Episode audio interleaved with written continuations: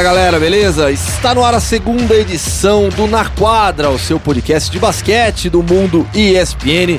Eu sou Gustavo Hoffman e semanalmente estou aqui ao lado de Guilherme Giovannoni.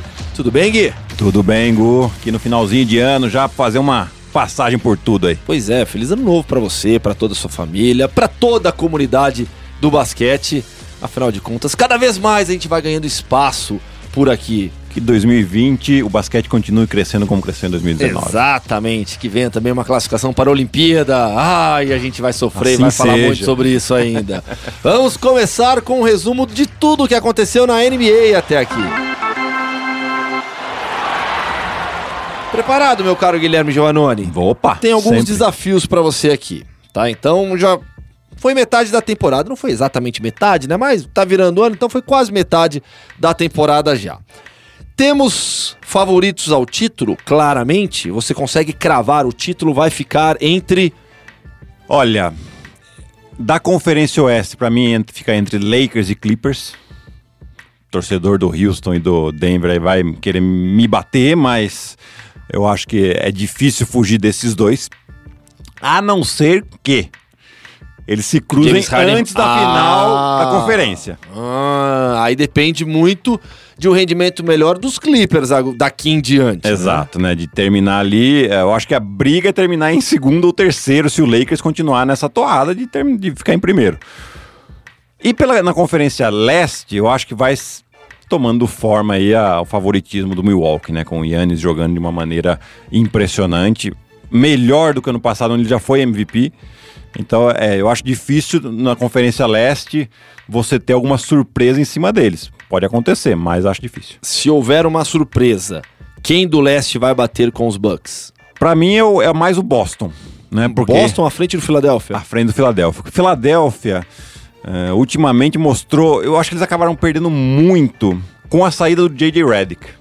Aí você fala, pô, mas o J.J. Redick é melhor que o Jimmy Butler? Não. É que pra maneira com que a equipe do Philadelphia foi montada, você precisa de um chutador como ah, o J.J. Redick. É um desafogo, né? É total desafogo.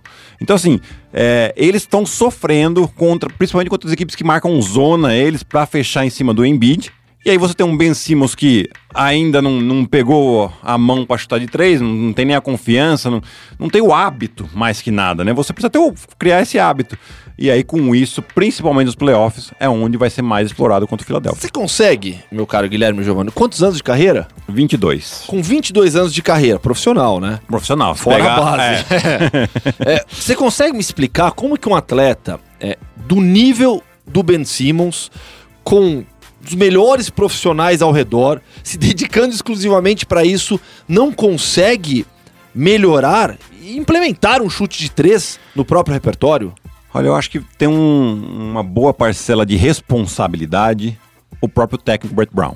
Né? Por quê? O que acontece? O cara tem uma boa mão, você vê que ele tem um, uma boa mecânica, ele já meteu nessa temporada duas bolinhas de três lá, e, e você vê que o cara tem o um jeito. Então, o seu Brad Brown chega pra Duas ele e fala... bolinhas de três até eu meto num jogo ali na é, temporada. Então... ninguém vai me marcar, eu vou ficar sozinho. Você vai falar, é um a menos ali mesmo? É questão dele forçar o cara a criar o hábito. Você não tá falando, tô falando pro cara na hora decisiva, ele pegar e, ah, forçar uma bola de três. É não. É confiança. É confiança. É liberdade você... da comissão técnica para você tentar. Mais do que isso, porque liberdade eu acho que ele tem. É, o Duterte falou: eu quero que você, pelo menos uma bola por quarto, até o terceiro quarto, você arremesse. Porque ali, nesse momento, você não vai decidir o jogo. E se você fala pra ele, ó, a bola que vem de dentro para fora, que chegou, você tá livre, arremessa essa bola. Mete a bola, né? Ué, arremessa. Independente depois, a questão de meter ou não, vai na, dele treinar, Sim. repetição e dele ganhando confiança. Mas se ele não tiver o hábito de arremessar essa bola, ele nunca vai virar um, um cara que mete bola e vão sempre deixar ele completamente livre. E aí ele vai faltar esse saldo de qualidade para ele virar o jogador que todo mundo acha que ele pode virar. Bom, Favoritos ao título, então, você cravou, hein? Lakers, Clippers e Bucks. E Bucks. O título fica entre esses três times. Eu acho que sim. Eu também acho. Essa foi muito fácil. MVP agora. Olha, eu tava. É lógico que a coisa vai mudando, né? Quero Quando três eu... nomes, hein? Três nomes? Olha, não tá tão difícil assim, né? Só que eu não combinei nada com ele, viu, fã de esportes. Tô pegando não, ele de surpresa aqui. É... Eu falei pra ele, ó, eu quero. Tá... Falei que, ó, vai ter favoritos ao título e tal, mas eu não falei que eu queria três. Agora que eu tô falando no ar, hein? Então, pra mim é Yannis Antetokounmpo, LeBron James e agora a surpresa. Luca Doncic. Ah, bom, se você não fala Luca Doncic agora, eu encerro o podcast neste exato momento. Não, mas vai ter um monte de gente aí que vai falar, cadê o James Harden? Eu não sei o que eu falo. James, Não, o James Harden, se você fala assim, ó, talvez o maior pontuador da história, a gente pode discutir. MVP, você tem, você, você envolve outras coisas além de fazer pontos, né? O o MVP é a questão de você levar o seu time próximo ao topo e de você fazer com que os seus companheiros sejam melhores jogadores. Não- acredito que seja a questão, a, a- situação pro James Harden aqui. Que loucura, hein? Podemos ter uma temporada de um atleta com 40 pontos por jogo em que ele não vai ficar com o prêmio de MVP. Pra mim, ele não entra nem na disputa dos loucura três isso, finais. hein? dos três finalistas, Dos né? três Nesse finalistas. ponto da, da, da temporada, não. E o que vem fazendo o Luca Doncic? É, eu percebo, né? isso, é, isso é um fenômeno atual, né? Fenômeno de redes sociais, né? As pessoas, como, como hoje em dia todo mundo tem voz para se manifestar, então antigamente você não tinha tanto espaço para as pessoas se manifestarem. Agora todo mundo pega o seu celular, escreve lá um Twitter, um, publica uma foto no Instagram, faz um texto, Facebook, sei lá. Todo mundo hoje se manifesta. Então, é, eu percebo que há hoje em dia nas redes sociais quase que uma antipatia já ao Luca Doncic porque há uma adoração muito grande por causa de tudo que o garoto vem fazendo. Mas acho que às- vezes as pessoas não conseguem perceber o que ele está fazendo, o impacto dele na NBA. São algumas situações. né? Você vê que, primeiro, ele já não foi escolhido em primeiro do draft. Eu acho que Que é uma aberração. general é uma falha, manager é. de Phoenix e Sacramento tinham que perder o emprego por causa disso. Isso é muito perfil do norte-americano, Porque né? tava muito claro. Um cara ele, Evidente, com né? 19 anos, ele foi MVP de temporada regular e de Final Four de Euroliga. Não é pra qualquer um isso. Claro que não. né? Então você deixar passar uma oportunidade dessa já, já começa assim. Depois você vê, o cara já foi o, o Rook of the, the Year, né? O calor do ano. E aí você fala, quanto será que ele pode melhorar? Qual, quão bom ele pode levar esse time do Dallas a ser, né? E ele tá levando os caras lá pra cima. Se você vê as derrotas do Pelicans, do, do, do Mavs, são derrotas de, de uma equipe jovem que oscila. Porque a hora que ele teve que jogar contra Lakers, contra Milwaukee, contra Houston, os caras ganharam. Eles perderam um jogo pro Lakers por uma bobagem do Maxi Kleber que foi ajudar numa bandeja do LeBron. Você entendeu? Então, assim, é um. E ele coloca o jogo no bolso. Coloca o jogo no bolso. No, no- podcast passado a gente falou, você inclusive falou da, da inteligência Do de jogo do Jokic. E o Doncic tá muito próximo. Sim. Só que o Doncic, ele joga numa... uh, outro ponto que a gente tem que adorar o cara. O amadurecimento pro armador, cara, ele é o que mais demora, porque é uma das posições... Eu acho que é a posição mais difícil. Né? Porque você tem que dominar realmente várias facetas do jogo, você tem que saber o que, que o seu companheiro tem que fazer, enfim. é, entender o que que a defesa da adversária tá fazendo para você encaixar o jogo. E esse amadurecimento geralmente vem com 28, 29, 30 anos. O cara tá maduro com 20, pô. Sim.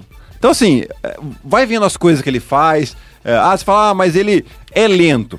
Tudo bem, talvez ele não tenha o físico que um Westbrook tem. Mas se você pega pra jogar, o cara só joga no contrapé. Ele faz sempre.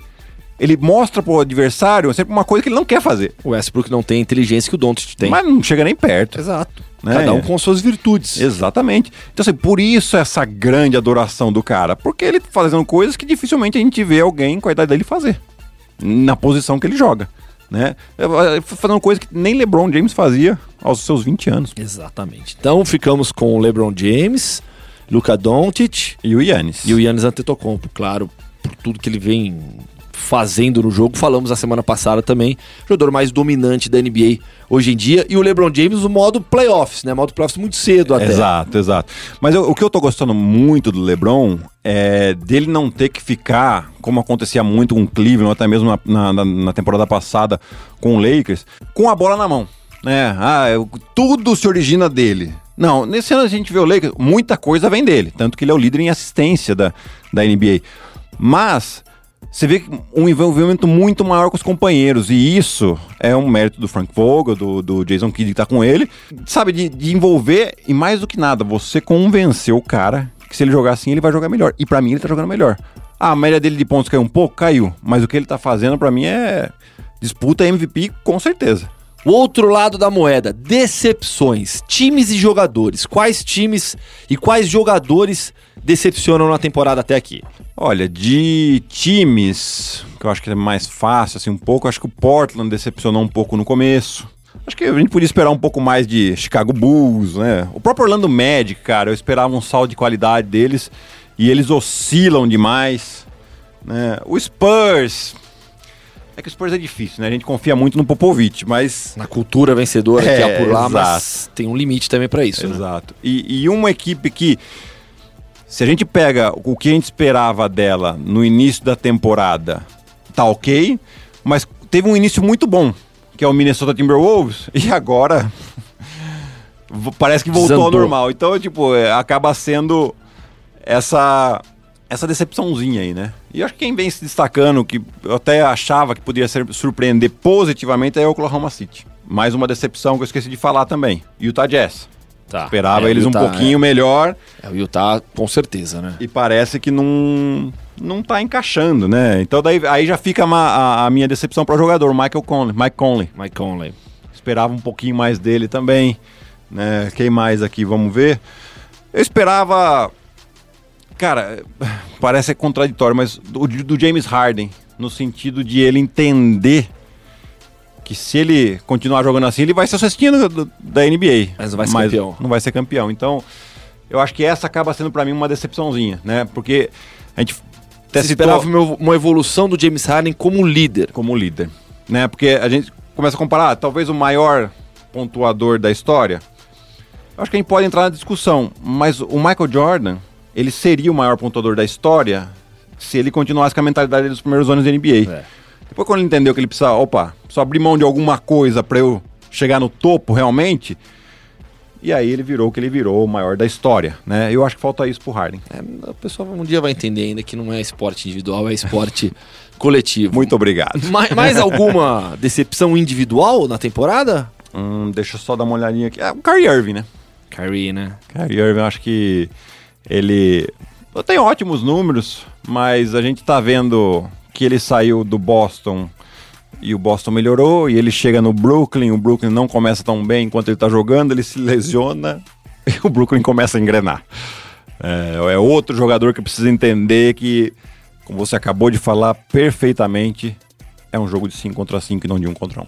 Pelo menos ainda é, né? É. E quem vai melhorar? Quem você aposta que daqui até o final da temporada vai ter um- uma melhora de rendimento? Vai, por exemplo, subir, é, time, subir e avançar para os playoffs, que hoje não está na zona de classificação para os playoffs.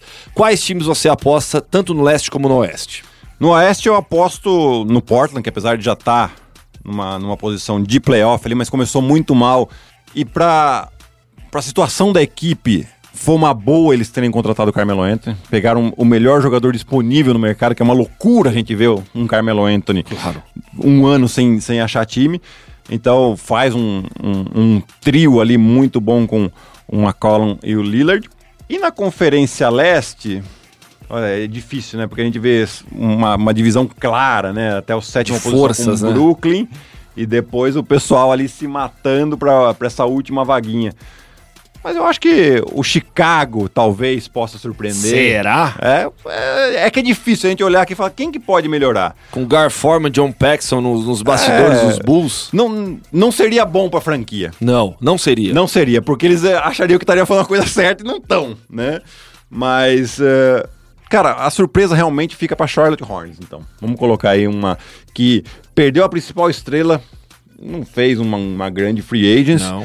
mas tá aí com Devante Graham liderando essa equipe de maneira realmente muito surpreendente. Então vamos, vamos fazer essa, vamos mudar essa aposta. Charlotte Hornets. Hornets, então? Uma Hornets aposta pra- alta, viu? Pode roubar ali a, a oitava posição do Orlando. É, mas é realmente uma, uma conferência que tem uma divisão de forças muito, muito clara.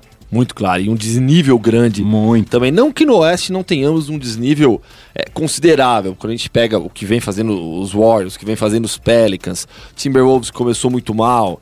Esse time do Phoenix Suns que não consegue engrenar, parece que não vai para lugar nenhum também. É, Apesar de ter um Devin Booker, por exemplo, que é, uma, é, um, é, um, é um jogador pra gente falar de potencial estrela para a próxima década. Mas enfim, é, há desnível sem dúvida alguma. Basquete brasileiro, agora o melhor basquete latino-americano. Vamos falar de Basketball Champions Americas, o nosso torneio continental de basquete que tem três brasileiros classificados para as quartas de final: Franca, Mogi e Flamengo. quartas de finais que terão os jogos entre São Lourenço e Franca, Quimsa da Argentina e Mogi, Flamengo e o Força Regia do México, o Real Esteli da Nicarágua, surpresa da competição contra o Instituto Córdoba da Argentina. Uma reta final na fase de grupos complicada para os times brasileiros, com algum sofrimento, mas os três, no final das contas, se classificaram, Gui. Exatamente. Esse é o torneio que veio para substituir a Liga das Américas, que antes era disputado de uma maneira diferente, né? Eram quadrangulares, grupos de, de quatro, onde sempre os dois primeiros passavam, até chegar um Final Four, né? Começava com 16, ia para 8, depois ia para 4. E agora foi dividido em, em grupos de três, com jogos de ida e volta, né, que a, meu ver é muito mais justo, muito mais democrático, e depois a gente vai para a situação de playoff, que é o que a gente está vendo aqui agora, né? Então a gente viu aqui uma equipe de Frank e Mogi se classificar na última rodada. O Flamengo já estava praticamente classificado, jogou só a decisão do primeiro lugar contra o Instituto em casa, ganhou também. Então é, tem um caminho mais favorável por poder decidir é, os jogos de playoff em casa do Flamengo. Já a equipe mogiana e francana tem um caminho mais árduo, né? Que vai pegar duas equipes argentinas aí sem o mando de quadra. As quartas de final acontecem de 14 a 21 de janeiro, logo logo acontecem então as quartas de final.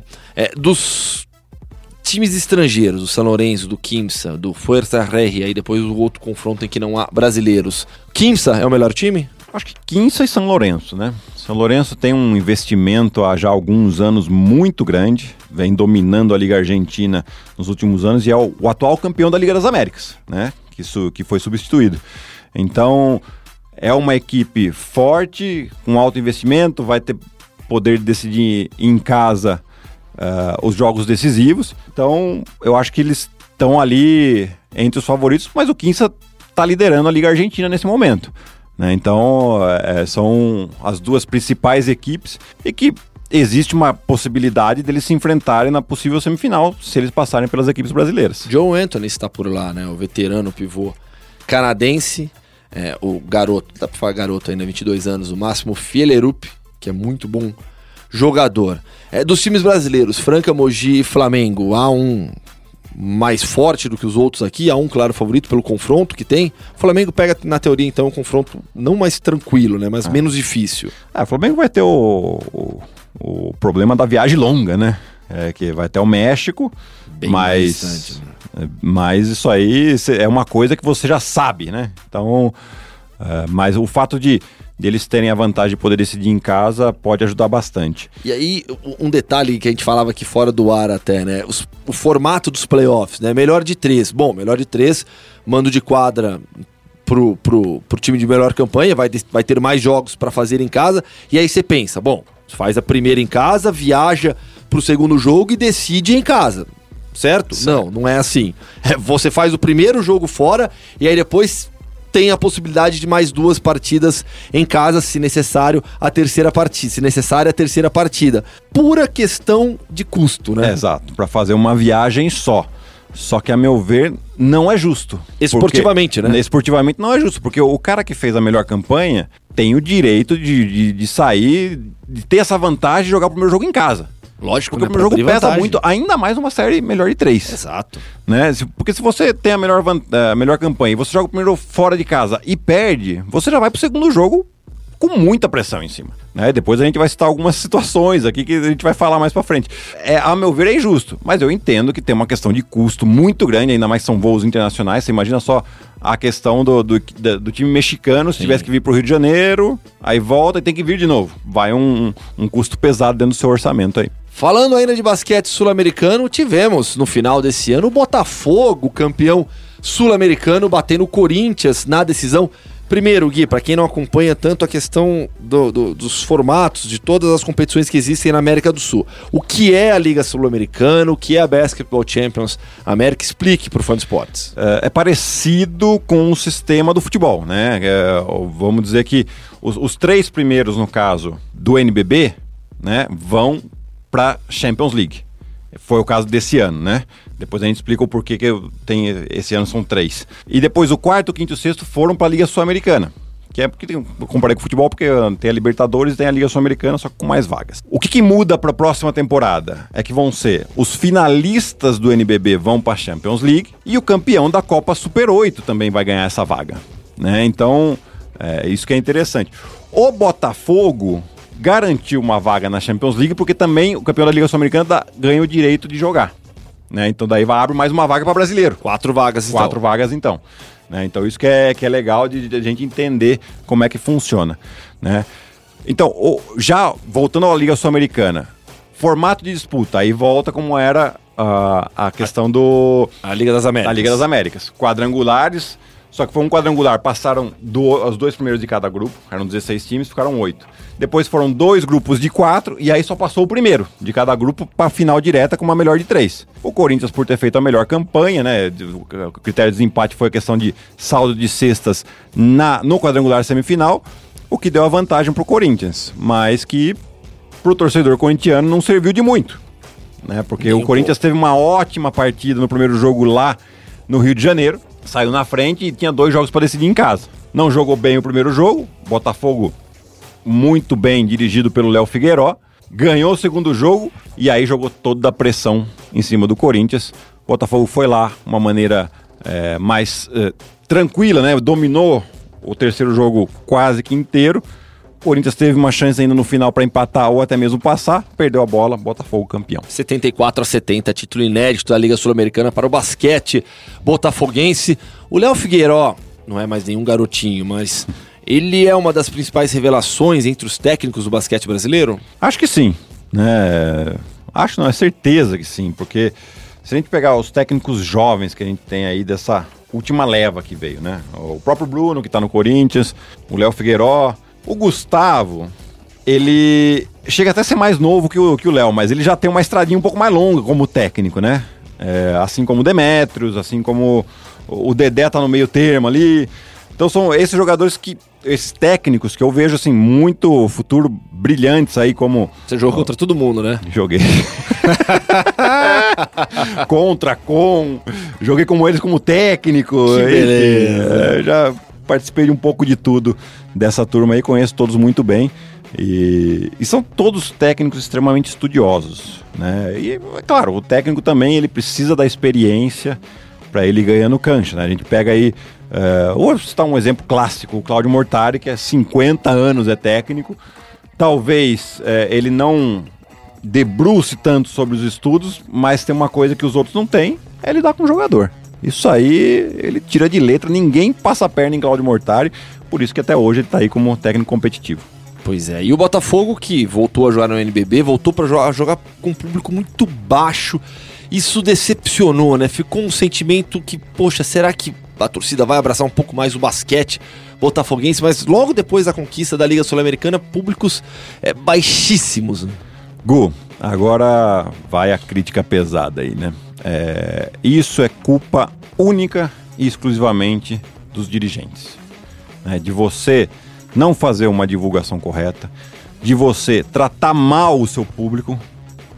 O que, que eu digo com tratar mal o seu público? Quando você vai num ginásio ver um jogo de basquete, às vezes você senta no cimento, você vai ao banheiro não tá limpo, você não tem uma comida decente para você comer, Quer dizer, então o cara que vai uma vez. O, o que a gente tá vendo nos jogos de basquete? Quem tá indo ver os jogos? Os caras que são realmente apaixonados. E você tem que conquistar um outro público. E isso não é um problema único, exclusivo do Botafogo, não. Eu, eu vejo. Acho que hoje, como exceção, são dois times, assim, que tratam bem mesmo, assim. É, é Unifacida, que tá fazendo um trabalho bem legal lá, diferente. E o ginásio do Minas, que é bem legal também, mas falta algumas opções também. Né? Então, eu gostaria de ver mais os clubes trabalhando esse extra quadra, esse fora quadra, para que o público é, seja mais fidelizado. Em quadra, Jamal, Cauê foram os grandes destaques desse time, né? Sem dúvida. Ja Jamal falou que vai tatuar o escudo do Botafogo, né? Ó. Oh. Na pele. Quero ver depois, hein? Essa eu vou querer ver também. Mas, é, sem dúvida, o Jamal e Cauê foram os dois principais jogadores. Cauê saiu como MVP é, da Liga Sul-Americana merecidíssimo, sabe? Um menino que vem crescendo nos últimos anos de maneira uh, exponencial aí. Eu acho que está na hora dele ganhar uma, uma chance na seleção brasileira também. Merece, hein? Merece demais.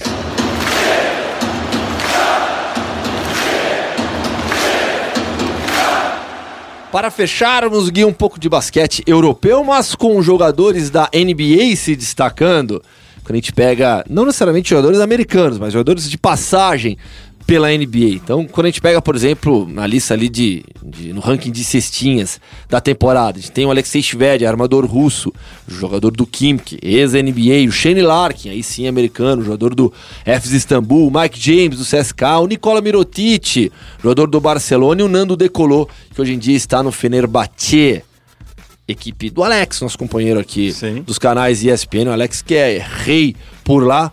O que, que a gente pode interpretar disso, Gui? A gente pega jogadores que não necessariamente tiveram destaque na NBA, porque, por exemplo, o Mirotic teve destaque na NBA, mas Shved, Shane Larkin, Mike James, o próprio Nando Decolou jamais tiveram protagonismo na NBA. O que, que a gente, como que a gente pode interpretar esse ranking de cestinhas da, da temporada da Euroliga? Eu acho que a gente pode até fazer uma- uma- um, um trocadilho aqui com o Qual? Nando não decolou na Ah. NBA, entendeu? Tá, tá, tá. Me xinguem, gente, Eu vou chamar favor. o Mário Marra pra fazer programa com você. o Marra que gosta disso. Não, mas brincadeiras à parte, são jogadores que. é, o fato deles estarem na NBA, fala, algum valor esses caras têm. Claro. Certo? Então, tem muitos jogadores que já passaram para a NBA e foram para a Europa jogar Euroliga. E muitos não funcionaram. Os que funcionam, o que, que eles entendem? Entendem que são espaços diferentes. Você tem menos espaço em questão de batida para dentro, porque a quadra é um pouco menor, as regras não são tão favoráveis ao ataque como é na NBA, né? E isso é, é uma coisa difícil, de difícil adaptação. Os caras que entendem, ou no caso, o Mirotic, o Decolou, o próprio Shved, que já jogaram na Europa e depois foram para NBA, eles já sabem. Então, quando eles voltam, eles já estão mais preparados. Por quê? Porque eles jogaram no nível mais alto. NBA é o melhor campeonato do mundo e isso não tem quem conteste. Então, quando os caras voltam a jogar ali, ele já sabe o espaço e já começa a se encontrar muito melhor que os outros jogadores. E, e o caso do Mirotic, por exemplo, que o Mirotic, como eu disse, ele conseguiu é, se destacar na NBA, ele não se tornou protagonista na NBA, mas ele teve a proposta agora para voltar para para Europa, para jogar pelo Barcelona. Poxa, a gente tá falando do Barcelona, e um atleta europeu sabe dar valor a um Barcelona, talvez um americano não dê. Mas um cara como Mirotic, que é naturalizado espanhol, montenegrino naturalizado espanhol, ele sabe o que é um Barcelona, sabe o que é jogar por um Barcelona, sabe o que é uma Euroliga. Ele falou: bom, vou ganhar um salário excelente para jogar na Europa, ficar perto dos meus familiares, por um clube gigantesco. Para mim é melhor isso do que apenas estar na NBA sendo mais uma peça de rotação. Eu acho que é um, um pouco do que a gente falou também é, no podcast passado em relação ao Messina, né? Tudo bem que é, É, técnico, jogador, mas a questão do cara ter um protagonismo maior também, né? é. O cara se sentir mais importante. Tudo isso que você falou, vai morar numa cidade que não é nada ruim, Oh. né? Barcelona, ele que já morou em Madrid, jogou pelo Real Madrid. Sim. Ou seja, vai jogar para um dos maiores times da Europa, né? Na- naquela rivalidade entre Madrid e Barcelona também. Então são muitas variáveis, muitas, muitos prós que ele tem para eventualmente abrir mão da NBA. No final das contas, ele acabou jogando muitos anos na NBA. Ele vai ter ainda lá a pensãozinha dele, vai ter todo ah, o, patrimônio que ele construiu. Então, assim, é uma questão do cara. Não é mais uma questão financeira, é uma questão do cara. O que, que ele quer para a vida dele. E ele falou: bom, exatamente isso que você falou. Perto da minha família, num país que eu já conheço, numa cidade ótima, num time que é, tá, tá entre os tops do mundo, Para brigar por título. para brigar por título, eu vou embora. É isso aí, acabou a segunda edição do Na Quadra, comigo Gustavo Hoffman, sempre ao lado de Guilherme Giovannoni, ou nem sempre, porque precisamos de férias também, e janeiro vem aí. E aí a gente vai ter que dar um jeito por aqui, né? Ah, a gente. Já, já pensei em umas coisinhas aqui. Boa, boa. Fechou? Fechou. Valeu, Gui, grande abraço. Até. Um feliz ano novo pra você e um feliz ano, ano novo pra você, fã de esportes. Que 2020 seja excelente para todos nós e com muito basquete. Abraço!